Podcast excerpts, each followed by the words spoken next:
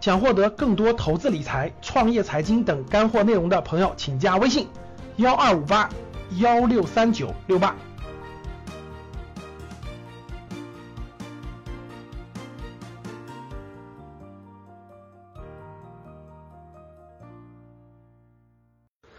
那我们看一下特朗普的过往，从他的过往历程，我们分析一下他的人性密码。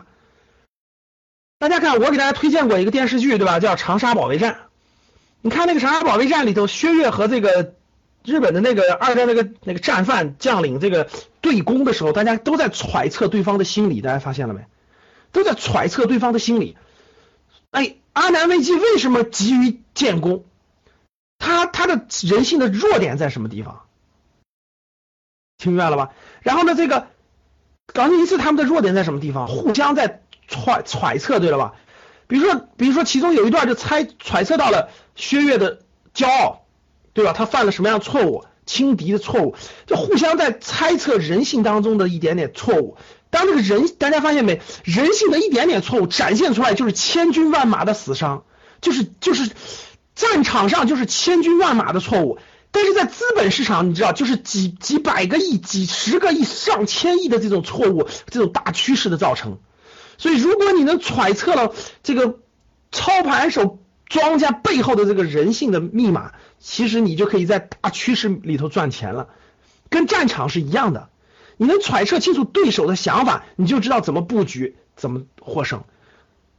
其实投资最核心还是背后是什么？分析大众的人性密码。对人性的了解，才决定你投资的成功与否，不是那些技能技巧。格局的很多学员都知道啊，我反复也说过。那大家看这儿，从特朗普的过往，我们分析人性的密码。大家看特朗普的成长历程，大家看特朗普的成长历程。大家看啊，这典型的是三代对吧？第一个，爷爷是开饭店的，大家看到没有？开饭店是积累第一桶金对吧？虽然很少。但是至少可以让你完成一件事儿，从德国移民到美国。当年美国大开发之前对不对？从欧洲往美国移民那是有钱人才可以的，普通人很难实现。大家看过泰坦尼克号吧？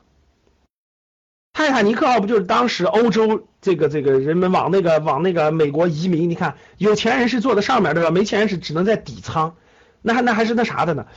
所以大家看这奥巴这个这个特朗普的爷爷是开餐厅的，在德国开餐厅，积累了点小钱以后移民到了美国。老爸干嘛的？包工头，包工头搞建筑的啊，加二房东。这个特朗普他爸是搞搞建筑工程的，就是赶上了纽约，赶上了那个战后二战以后这个五十年代到七十年代这个大发展时期，大量的移民要住新的房子，对不对？就跟中国这个就跟中国这个大量的这个人要这个往一线城市挪，这个这个要要要住新房子一样。然后呢，这个特朗普他爸呢就在五十到七十年代，大概到二十年的黄金时间内吧。然后呢，这个。呃，主要在纽约地区为纽约的移民去盖房子、修房子，然后他也买了很多房子当二房东，所以呢成为了千万富翁。这是第二代，呃，这是第二代。特朗普是一九四六年出生，大家想想这个人现在多大年龄了？各位，一九四六年出生的，现在多大年龄了？多大年龄了？一九四六年到现在七十岁了，各位。所以这点我也挺震撼的，七十岁的人当总统呀，各位。我问大家，你身边的很多七十多岁的人，是不是已经廉颇老矣，尚能饭？你看人家美国七十岁当总统，希拉里也不年轻呀，大家知道，六十多岁了。哎呀，各位，这点这点值得我们学习吧？是不是？所以我说的这个，咱得咱怎么的也得活一百二吧？这这这这，哎，七十岁了呀！你想他的思路，他得他得当他还得当总统。哎呦，特朗普这个人第三次婚姻是五十八岁，你知道吧？他第三次结婚是五十八岁，人家五十八岁还结婚，还生个小孩了。哎呀，各位，这人和人不能比啊！七十岁当总统啊，身体不是大家要知道，总统是很累的，不是不是你家老人七十岁也能做饭也能自理，这不是一回事啊！这七十岁还得坐飞机满满世界跑呢。还还得跟这个握手，跟那个握手呢，一天工作几十个小时，呃，接见外宾什么的，很忙的。所以大家发现没？这怎么越成功的人反而这个越那啥呢？是吧？巴菲特都八十九岁了，李嘉诚都八十八岁了，那特朗普七十岁当总统。哎呀，这个越成功，这个这个精力越旺盛，身体越好，这个真是得锻炼好身体啊，要不然这这七十岁。好了，往那看，四六年六月份出生的啊，第三代，大家看到没有？富贵族是多长时间出一个贵族？各位，多长时间出个贵族？三代呀，三代呀，各位，你成不了富二代，你就努力让你家小孩成为富二代吧，这个没错。然后让你家富三代成为贵族啊？不是，你要不来格局学家庭教育，你家你家只是富二代，你家不是贵二代。这个中国的中国的富二代挺多的，但是这个真正有才华是吧？有才华有水平的还真不多，是不是各位？这个这个，所以所以中国想想想想这个富贵成为贵族啊，从富人成为贵族，成为真正的成为贵族，有使命感的第三代。在教育上得下功夫，确实是这样的，各位，在教育上得下功夫，要不然的话不行的。好了，特朗普从小住的是什么豪宅区？各位，纽约的这个这个这个豪宅区，二十三个房间，二十三个房间，九个卫生间，二十三个房间，九个卫生间。大家想想，在纽约这样的房子是值多少钱，是吧？所以他是土豪嘛。这个这个孩子上学是私立学校长大的，大家知道，在美国的好学校都是私立学校，美国的好学校都是私立学校，对吧？私立学校长大的，成绩非常好，学霸，呃，爱学习爱运动。大家想想，不爱运动，他身体这么好，好爱学习爱运动。这个少年时代，你别看人家是富二代，你看人家的教育方式就不一样吧？各位，我问你，中国的哪中国的哪个富二代让小孩从小送报纸？你给我解释一下有没有？你看，这就是家庭教育的不一样。我相信美国很多富二代也不送报纸，但是人家川普家不一样。对，人家从小就从小，李嘉诚家就不一样。李嘉诚的两个孩子在美国上学的时候，李嘉诚呃，他们都是到高尔夫球场当球童的。你看，这就是不同的家族教育孩子不一样。所以说，有的家庭最后的结果就是富二代，有的家庭富三代，最后的结果就是贵贵三代，就真的成为贵族，他不一样的。少年时代是送报纸的，美国这个很多家庭有这个传统啊。然后到军校去接受了一段时间的训练，在纽约的军校接受了一段时间的训练，时间不长，时间不长，大概最多不超过一年，最多。然后呢是这个后来去，由于他学习非常好嘛，学霸嘛，对吧？上了沃顿商学院。各位啊，沃顿商学院可不是你有钱就能上的啊，就美国的学校，当然美国的学校人家是。人家是这学校自主招生的，这这沃顿商学院也不是说钱就能上的，对你得有教养，你得有素质，然后这个你得那个有水平，当然了，你老爸也得捐点钱，都得结合起来，他不能说是人家是先面试孩子，就先面试孩子，孩子同意，孩子可以了，比如说你捐款可以，你有什么条件？我家小孩想上沃顿商学院，没问题，先让家小孩来面试吧，看能不能面试上。哎，小孩能面试上，然后你再捐钱，他不是你先捐钱，然后你家小孩能面试上。听懂了吗？他是有条件的，他不是这个那啥，所以以后格局，以后格局商学院的 MBA，我们得增加条件，你得符合几个条件你才能上，要不然随便上了不好，随便上了有问题。这个从二零一七年开始，我们得增加几个条件，至少第一个条件你得有爱心，你得你你得能你得能成为格局公益的义工或者志愿者，有这样的心态才行，要不然的话不行，得提高条件，得倒过来。只看钱招的学生有水平，质量下降，必须先选拔道德品质、品质素质，然后再交钱，才能越发展越好。所以，二零一七年我们就这么干。往下看，沃顿商学院，然后是边学习边工作，各位，他基本上是这个，对，以后以后想成格局的 MBA，先考验爱心。看这啊。这个这个沃顿呃沃他到沃顿商学院以后，他学的就是房地产专业，各位，他学的就是房地产专业，为啥呢？因为他老爸他老爸就是做房地产的，包工头嘛。然后他他听从听从了他老爸的建议，第一他学的是房地产这个这个这个呃专业，第二呢他就边工作就边在他老爸的公司工作了，就他老爸已经他老爸已经给他时间去做工作了，所以大家看这就这就是这就是这是人家家有条环境有条件呀。比如说你要上大学想找个工作，你是不是基本是做个家教，对不对？做点这个基础的东西，人家家里就直接可以在人家家的这个房地产公司里去做做一些具体的事情了。所以就边学习边工作了。他已经，他大学毕业时候赚了二十万美元，各位，当然当然有他家庭的背景，赚了二十万美元。二十万美元，当时的二十万美元，各位啊，一九一九六六几年的二十万，大家知道啥概念吗？那二十万美元在美国可以买好几套房子的，对吧？这是大钱的。然后一九六八年的时候进入了家族企业房地产公司工作。他毕业以后有两个选择，各位，这件事他在那个他在他的那个就是那个学徒飞黄腾达学徒里他讲过。当时他毕业的时候有两个选择，他自己犹豫了一阵儿。第一个就是进入家族企业，进入房地产行业。谁知道他第二个选择是什么？他的第二个选择是当时一九六八年的时候，电影行业好莱坞蓬勃兴起。当时好莱坞蓬勃兴是就是电影行业非常着急，因为电影行业发展很快，所以这他的第二个选择就是去加州去进入电影行业，就是进入电影娱乐，就是这个整个这个电影行业。当时这两个选择他犹豫了很一段时间，后来他选择了呃接听从他父亲的建议去从事房地产。这就是未来他又他又拍那个学徒这个真人秀节目的时候，他就说他有这个情节，我看了一。你们你们也值得去看一下这个节目，还是挺有特点的。就当时他就说了，他当时他有这个情节，但是后来他现在有钱了，他又参与真人秀，其实跟当时他有这个情节是有关系的，明白了吧？然后呢，这个他这个一九六八年进入他爸的公司做了一段时间以后呢，他就想单干，就是他就想单干了。当然他还是做的房地产啊，还是做房地产，他就想单干了。后来呢，他爸就给了他一百万美元。就他爸就给了他一百万美元。我问大家啊，一九七几年的一百万美元相当于现在多少钱？大家回答我。一九七几年的一百万美元相当于现在多少钱？相当于现在多少钱？多少钱？一九七几年的一百万美元，我觉得相当于现在的几个亿吧？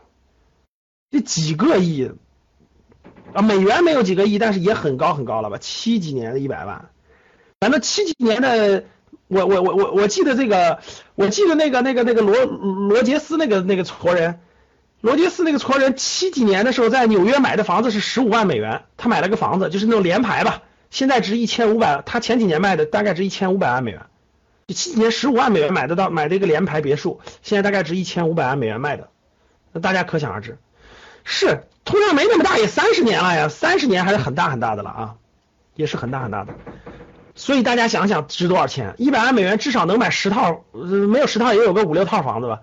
那一套房子下来，现在，哎呦，反正肯定是大概相相当于将近一个亿了，就比较有钱了哈。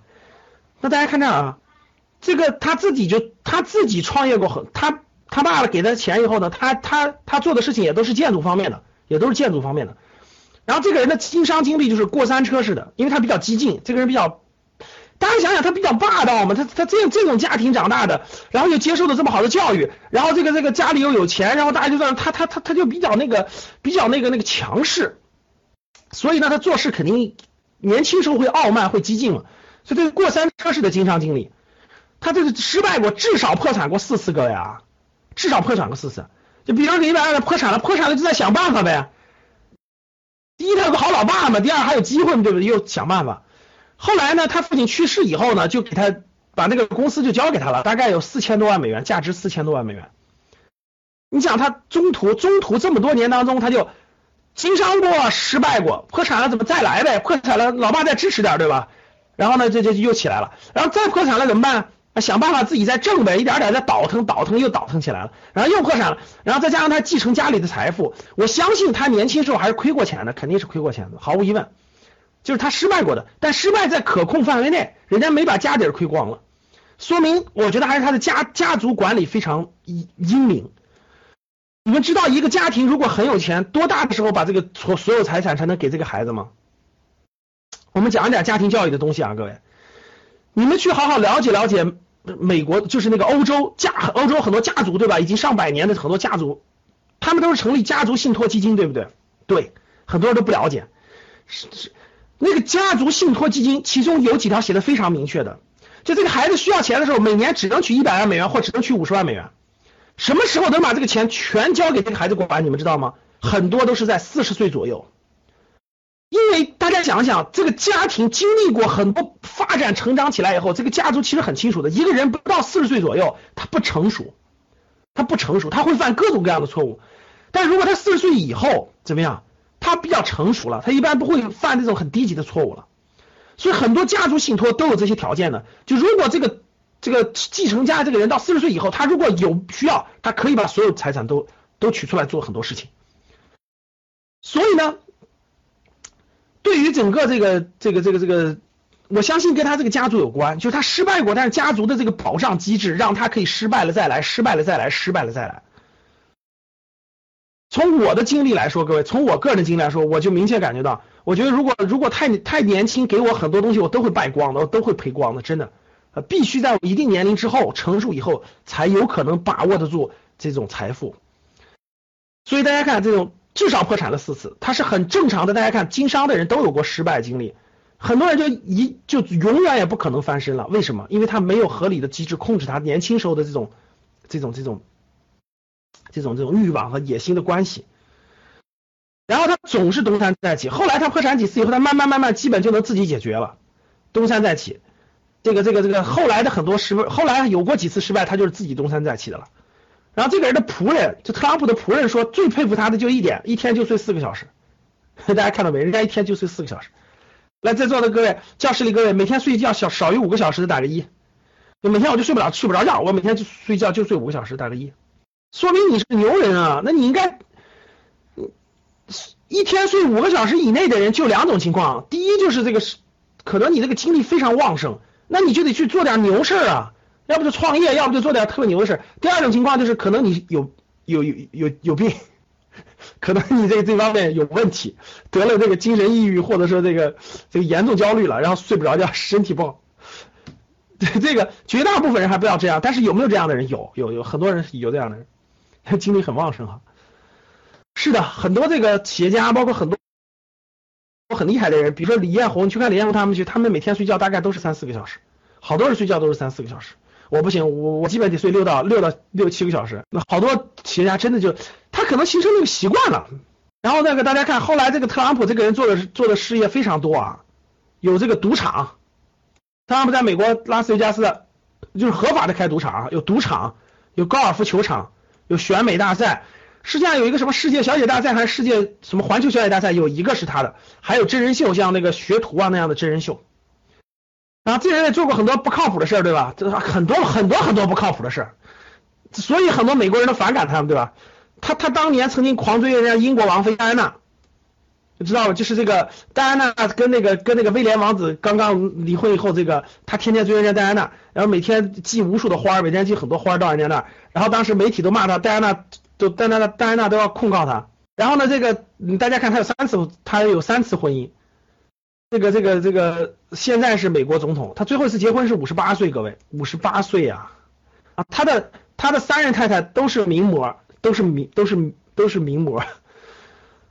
然后看这，这个三次五十八岁，这个他五十八岁是第三次婚姻，人家六十岁才生一个孩子，六十岁人家又生孩子，所以说这个，所以说人家就是又有钱，对吧？又有钱，然后呢，这个这个这个该显摆显摆完了，对吧？该追美女也追过了，然后这个这个这个，这他他他他几十亿美金是，他也不知道该干嘛了，对吧？那就那就当总统玩一玩呗。太争强好胜的人，太争强好胜的人没地儿没地儿去了，你说他该干嘛？所以大家看他他拍那个学徒，你就看出来，你看他拍那个学徒就看出来了，他每天显摆，他每天要不很多人觉得他自恋狂，他真的有点自恋狂，你没发现吗？这个这个 就反正什么都显摆，然后那个那个那个最后发现没地儿没有没有空间可以发挥他的这个这个这个这些东西了，那咱就当当总统呗，咱看看我的能力能不能当上总统嘛，是不是？所以他就这样了，所以美国很多美国人都都都都希望他去做一个心理测试，看他是不是自恋狂嘛。啊，其实他就说过，他说当竞选总统就是一个交易，他觉得他就是一个就是一个，他就觉得，所以这个人，所以现在全球为啥就搞不？大家知道他没有从过，他没有从政经验，大家知道他没有从政经验，他也没有从军事经验，他只有从商经验。他只有从商经验，大家懂了。所以，所以世界各国现在都摸不清他的脉搏嘛。所以你看那个这个中国周边这帮这帮矬地区和矬国家特别有意思嘛。你看那个这 从韩国到日本到到各个国家到新加坡到台湾地区，都都都觉都奇葩的，不知道不知道怎么应对这位未来的新总统。所以很多人都选错了嘛，当时都都都不都不支持特朗普，都是支持希拉里的。结果最后的结果是，哎，特朗普当选。所以大家都很奇怪，这个确实也是这个有特点，因为他没有这些经验，他没有这些经验，大家就不知道他会用什么方式方法。虽然各位啊，虽然这个人家美国是三权分立的，对吧？这总统只有三分之一的权利，但是这个他也毕竟是美国总统呀，他他是能影响很多政策的，毕竟能影响美国三分之一的政策的。所以说很多现在现在大家都在观望，大家懂吗？大家都在观望，摸不清摸不清楚他到底什么套路。所以呢，大家现在就，所以这个事情未来到底怎么样呢？一会儿我们分析分析。那大家通过他的过往经历，我问大家，他是个什么样的人？他有什么特点？假设你是他的对手，各位，假设你，假设你是普京，你是普京的幕僚啊，你是普京的这个家里养的门客，普京的幕僚。然后普京说，普京说开会了啊，咱们商量商量，特朗普这个人有什么特点？咱们怎么，咱们怎么针对他的弱点研究他？咱们怎么针对他的这个特点去未来跟他打交道？你觉得这个人是个什么特点？你看这个人的特点，大家发现没？这个人特点绝对他骄，他挺骄狂的，他绝对骄狂，对吧？还有呢，嚣张绝对有，啊，比商人的特点特别明显，大家发现了吧？商人特点特别明显，商人的特点特别明显，他他从小到大的经历，他就是赚钱的企业。大家看他，大家看他做这么多事的，爱出风头，大家发现没有？他爱出风头。他不低调，他不低，他很高调，他爱出风头。他这个是呃，这个这个商人的，我问大家，一个七十岁的老人，我问大家，你们接触到的所有的七十岁的老人，他是他是他是比较固执的。七十岁老人他是比较固执的，还是比较容易那个那个那个那个那啥的，就是容易这个变化的。你们觉得他是个什么样的人？对，七十岁的老人他还总成功，这个人绝对是固执的，大家懂了吧？他肯定相信，他认为他这个是对的。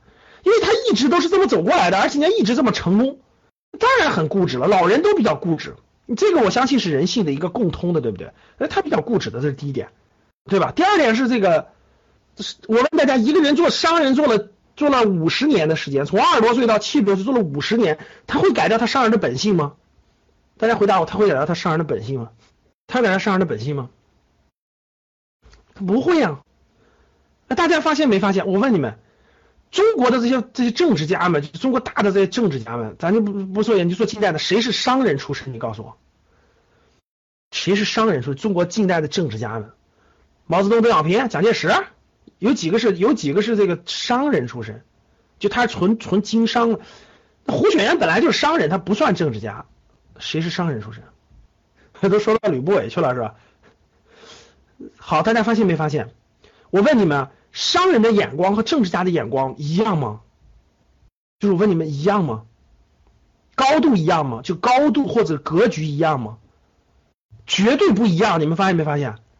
哎，绝对不一样。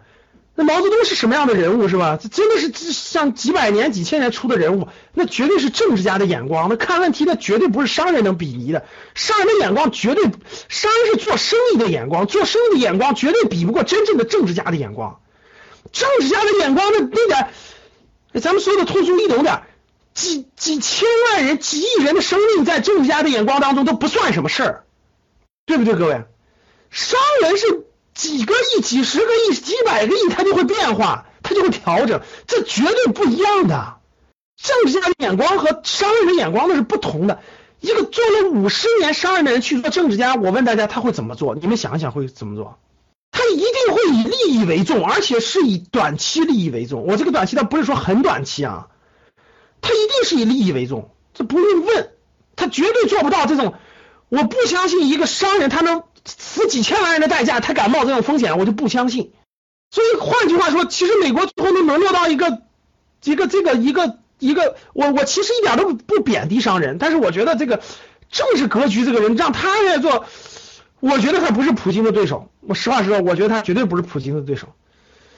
这习大大要是水平也厉害点，我觉得我觉得他也不行。我个人观点，他的人性上咱们解读这样，那如果是普京加上习大大对对阵特朗普，我觉得有戏，我觉得有戏，我觉得有可能中国很反而有可能很好的时代。所以说大家看，这我觉得这两天不是想跟他有关系。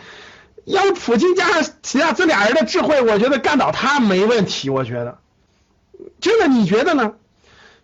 就算他奇葩，我觉得这个很多东西是不一样的，他内心是根深蒂固的，这是内心是根深蒂固的。但是这个人现在不可琢磨，其实现在他属于不可琢磨，各位，为啥？因为因为他没有他没有做从政从军过，所以他到底听谁的，或他到底想怎么样，不知道，不知道咋地办？各位，假如你是普京，假如你是普京，或者你是习大大的幕僚、谋士，你会怎么做？一定是等，对不对？要不我就建议就是等，你看他怎么做，你看他，你咱们观察他一阵，咱看看他会怎么做。他出几招，我跟你说，高手立马就可以把他的人性洞察的一清二楚，你信不信？这就是高手。高手他只要动两招，啪啪啪，三四招一出，高手立马就给普京、习大出主意了。这人看明白了，怎么做怎么做怎么做，你怎么做怎么做怎么做，听懂了吗？这就叫谋士。两大国这个都有高人在背后指点的，一招一招的哥，现在属于过招阶段，懂了吗？现在不能动，因为你不知道他到底听谁的。现在就等，按兵不动，等等特朗普出招，等他最近看他干什么，等他上台做什么事儿，根据他的出招，我们来拆招。走招，懂了吗，各位？所以呢，你站在，所以大家看，那他的这些特性，其实商人的特征非常明显，他重利，他应该是个重利忘义的人。记住我的话，重利忘义，为什么？重义的人是什么样的？各位，你知道？大家知道什么叫重义吗？重义的人是有时候他为了放，他可以放弃利益，对他去重义。但是你就看特朗普最近这几个几招，你就知道他不是那样的人。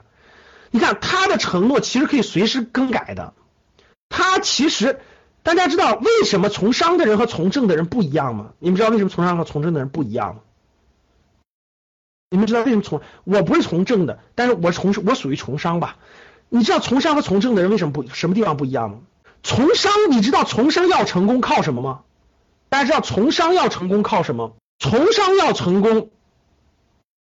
表面上的成绩这些都是需要的，不是你们说那很那都不对。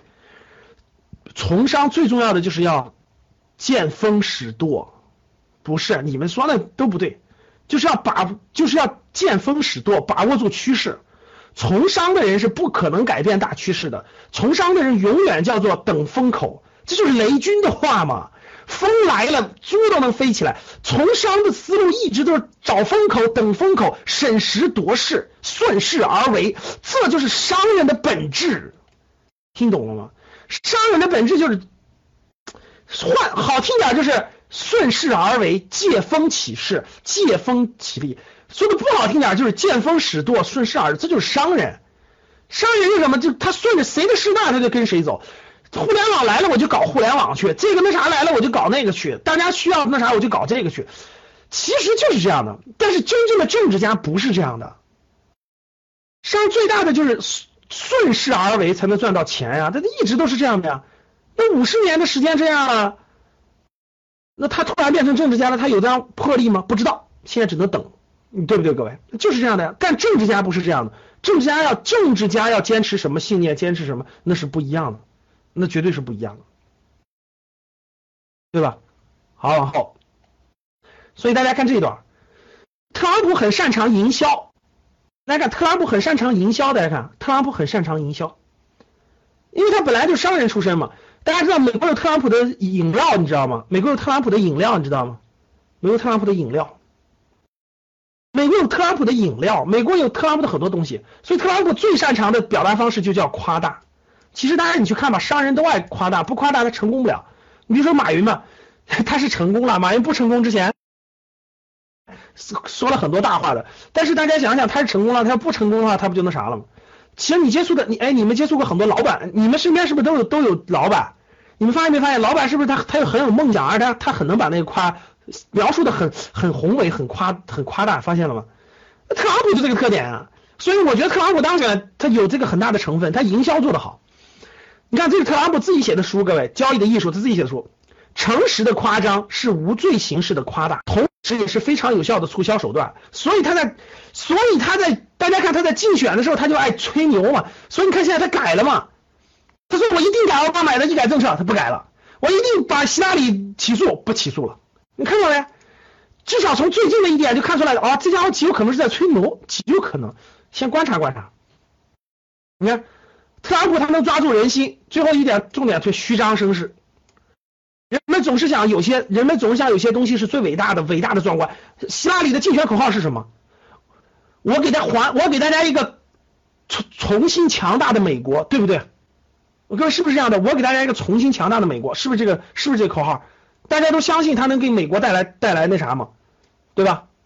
好，想获得更多投资理财、创业、财经等干货内容的朋友们，请加微信幺二五八。幺六三九六八及我们的 QQ 交流群六九三八八三八五六九三八八三八五。